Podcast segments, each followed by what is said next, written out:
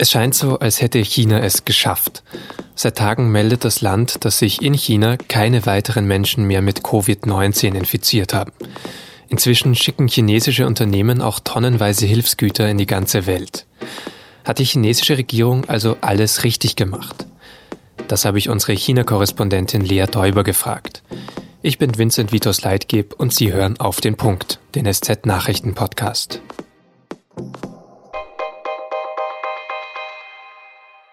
Es ist jetzt fast drei Monate her.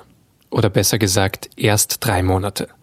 Damals, Ende Dezember 2019, erscheinen in Deutschland erste Meldungen über eine mysteriöse Lungenkrankheit aus China.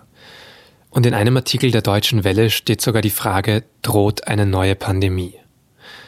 Heute wissen wir, dass das natürlich traurige Realität ist. Aber das Epizentrum der Krankheit ist in den vergangenen Wochen gewandert. Inzwischen gibt es in Italien schon doppelt so viele Tote wie in China. In Spanien spitzt sich die Lage zu. Auch in Deutschland sind schon mehr als 30.000 Menschen infiziert. Und bald könnten alle Staaten in diesen Statistiken nochmal von den USA überholt werden. China selbst lockert dagegen seit Mittwoch die strenge Quarantäne in der betroffenen Provinz Hubei. Nach zwei Monaten Lockdown dürfen rund 60 Millionen Menschen bald wieder in den Alltag zurück. Und genau darüber habe ich vorhin mit meiner Kollegin Lea Däuber gesprochen. Lea, du warst vor zwei Monaten zuletzt in Wuhan, an dem Tag, an dem alles zugesperrt wurde dort. Du hast aber Kontakt zu BewohnerInnen gehalten. Kannst du vielleicht zu Beginn mal ganz kurz beschreiben, was Lockdown in Wuhan bedeutet hat? Ja, also in den letzten zwei Monaten war ein Großteil der Bevölkerung tatsächlich in seinen Wohnungen eingesperrt, also konnte die Wohnung nicht verlassen, mussten dort ausharren. Ein Großteil der Industrie war komplett runtergefahren, niemand ist mehr zur Arbeit ähm, gegangen und äh, sehr viel massiver als bisher noch in Deutschland, wo man ja zumindest äh, zu Teilen noch zwischen Städten reisen kann, wo man Züge nehmen kann, wo auch noch Flugzeuge fliegen, war das alles äh, in Wuhan und auch in China zumindest für einige Wochen nicht mehr möglich. Das heißt, die Leute saßen tatsächlich regelrecht in dieser Stadt und auch in dieser Provinz fest. Manche Bürger, die aus Wuhan oder aus Hubei erst angereist waren in andere Teile des Landes, wurden regelrecht äh, ja, eingemauert, ähm, konnten die Wohnung nicht verlassen. Es wurde auch überwacht gemacht. Ähm, Essen wurde dann vor die Tür gestellt, also sehr rigoros im ganzen Land, aber auch speziell eben in dieser Provinz. Und jetzt sozusagen, wo es wieder besser wird, wir kriegen jetzt hier in Deutschland die Nachrichten, ähm, das wird aufgehoben. Passiert das jetzt alles auf einmal? Also ist jetzt wieder alles auf einmal wie vorher? In den vergangenen Wochen ist in einem unterschiedlichen Tempo in den verschiedenen Teilen des Landes die Quarantänevorschriften gelockert worden. In Hubei selbst ähm, ist es ab heute wieder möglich, ähm, die Provinz auch zu verlassen. Ein bisschen strenger ist es in Wuhan, in der, in der besonders betroffenen Stadt. Dort wird diese Regelung erst im April gelten. Okay, aber so Autofabriken oder so dürfen wieder starten, das ja auch gut für die Wirtschaft ist zum Beispiel. Genau, die sind wieder angelaufen. Ähm, Im Allgemeinen äh, läuft die Wirtschaft in, in China wieder an. Ähm, das merkt man wahrscheinlich ähm, früher oder später eben auch in anderen Teilen der Welt, dass so der Motor ähm, in vielen Branchen zumindest ähm, in der Weltwirtschaft in China wieder anläuft. Es klingt doch jetzt alles mal recht positiv eigentlich. Also auch die Nachrichten, dass es seit Tagen keine Neuinfektionen in China selbst gibt. Sieht das die Bevölkerung dann auch so? Also dass jetzt dann alles richtig gemacht wurde mit diesen drastischen Maßnahmen? Genau, also im Hinterkopf muss man behalten, die Zahl Null, die ähm, aus China kommt, ist so nicht richtig. Ähm, in Hubei, in Wuhan werden im Moment nur Fälle ähm, gezählt, ähm, wo es einen positiven Test gibt und die Menschen auch tatsächlich Symptome zeigen. Das heißt, symptomlose Fälle, ähm, die ja auch in Deutschland einen großen Teil ähm, ausmachen, werden gar nicht mitgezählt. insofern wird da ein bisschen an den Zahlen geschummelt. Mhm. Also null Neuinfektionen gibt es in China nicht, die Zahl ist höher. Die Stimmung in der Bevölkerung ist äh, durchaus ähm, durchwachsen. Selbstverständlich ist man sehr erleichtert und froh, dass man diesen massiven Ausbruch ähm, hat stoppen können und ähm, dass die neu, neu infizierten Zahlen jetzt so gering sind. Die Kritik an der chinesischen Regierung ist aber, glaube ich, durchaus immer noch sehr massiv. Am Anfang, ähm, das haben wir auch in der Süddeutschen Zeitung geschrieben, das hat ja sehr überwältigend gewirkt, was die chinesische Regierung dort in, in Hubei und in Wuhan gemacht hat. Die Art und Weise, wie diese Quarantäne umgesetzt wurde, also sehr gnadenlos. Die ja, Kritiker wurden verschleppt und verhaftet. Die Menschen, die in anderen Teilen der, des Landes waren, die nach Hause mussten, die vielleicht Leute hatten, die sie versorgen mussten, konnten, die hatten keine Stelle, hatten keine Möglichkeit, sich gegen, die sehr gegen dieses sehr rigorose Vorgehen zu wehren.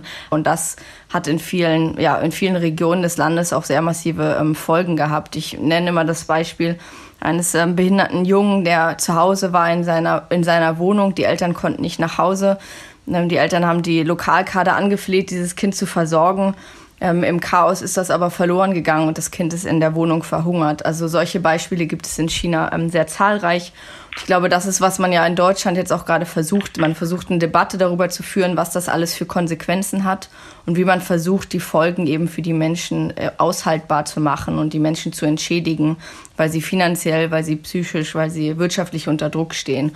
Und das ist in China leider in den Anfängen und bei der Durchführung dieser Quarantäne in dieser Form nicht gelungen. Und gibt es aber auch einen Versuch, sozusagen, das wieder ins Positive die Stimmung zu drehen, also so eine Art Image-Kampagne? Ja, definitiv auf allen, auf allen Ebenen, vor allem das medizinische Personal, was jetzt im Moment in andere Regionen des Landes wieder zurückreist, nach Hause kommt, wird dort euphorisch, auch von den Behörden organisiert, euphorisch zurückempfangen. Und ähm, international ähm, hat die chinesische Regierung eine umfassende Propagandakampagne gestartet. Man versucht eben, sich nun zum Retter der Welt zu inszenieren, ähm, nicht das Land zu sein, aus dem das Virus kam.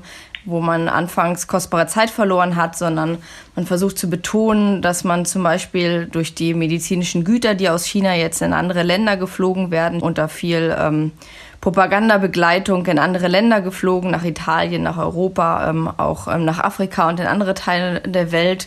Man möchte also zeigen, man ist der mitunter auch einzige handlungsfähige Akteur ähm, von China lernen, schreibt die chinesische Presse hier.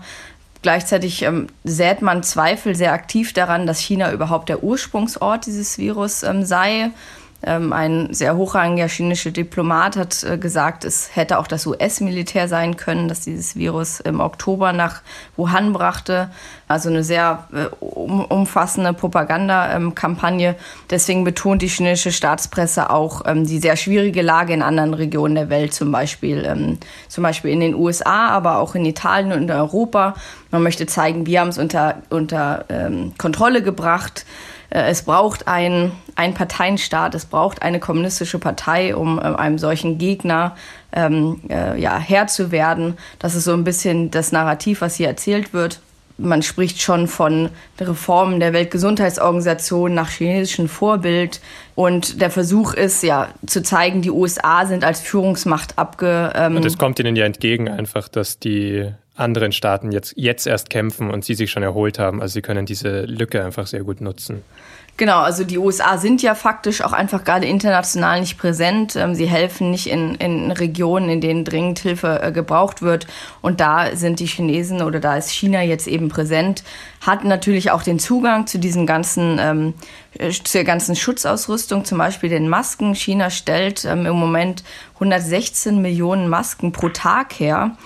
Ähm, die Staaten würden diese Masken zwar gerne kaufen, allerdings ist das sehr schwierig. China hat am Anfang der Krise erstens viele ähm, viel Schutzausrüstung im Ausland aufgekauft und hat gleichzeitig den Export dieser Ausrüstung ähm, verboten. Das streiten sie zwar offiziell ab, aber es ist faktisch so, dass die Zulieferer auch hier aus Europa Probleme haben, Waren in China zu bestellen.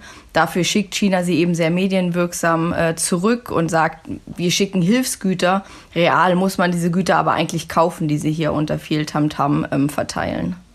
Vielen Dank für die Einschätzungen, Lea. Sehr gerne. Und jetzt noch weitere Nachrichten.